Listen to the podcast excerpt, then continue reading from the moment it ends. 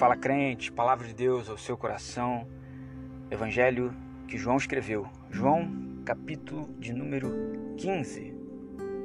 No versículo 8 o texto diz: Nisto é glorificado meu Pai, que vocês deem muito fruto, e assim sereis meus discípulos.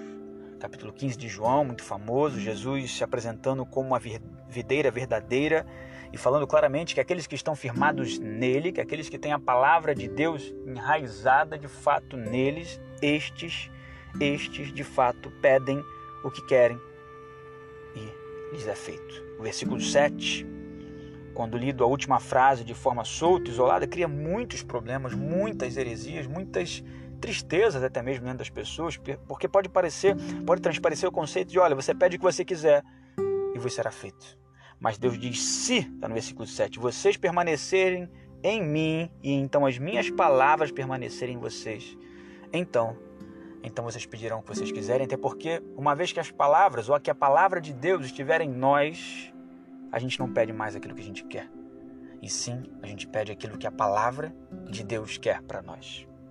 A conclusão está no versículo 8. Então ele diz: Nisto, foi o versículo que nós lemos, é glorificado meu Pai.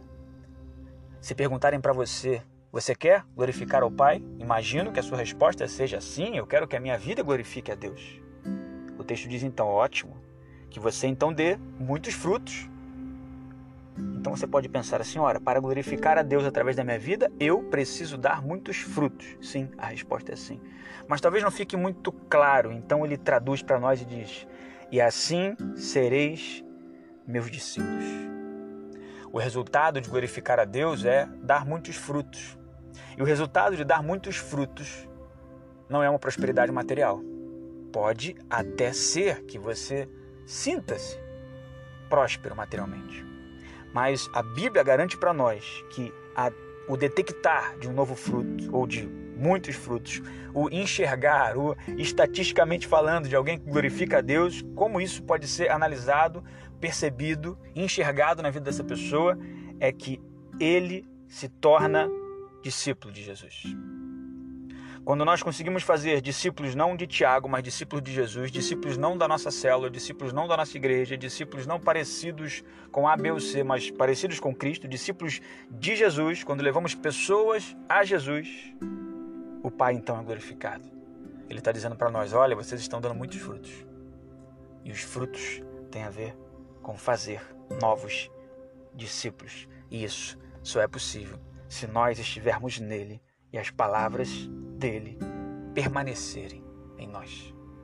Que a palavra de Deus, poderosa, viva e eficaz, não seja apenas um versículo aberto por você aleatoriamente de manhã. Não seja apenas uma fala decorada, não seja apenas um adesivo no seu carro, não seja apenas uma página amarelada, talvez no painel do seu veículo ou na sua linda sala de estar, mas que seja residência e presidência no seu coração, na sua mente, no seu corpo, na sua alma. Quer glorificar a Deus, dê muito fruto. Quer, quer de fato dar muito fruto, que Deus seja glorificado através da sua vida. Assim então, se entendendo como discípulo dele e fazendo novos discípulos para a glória do nome dele. Amém.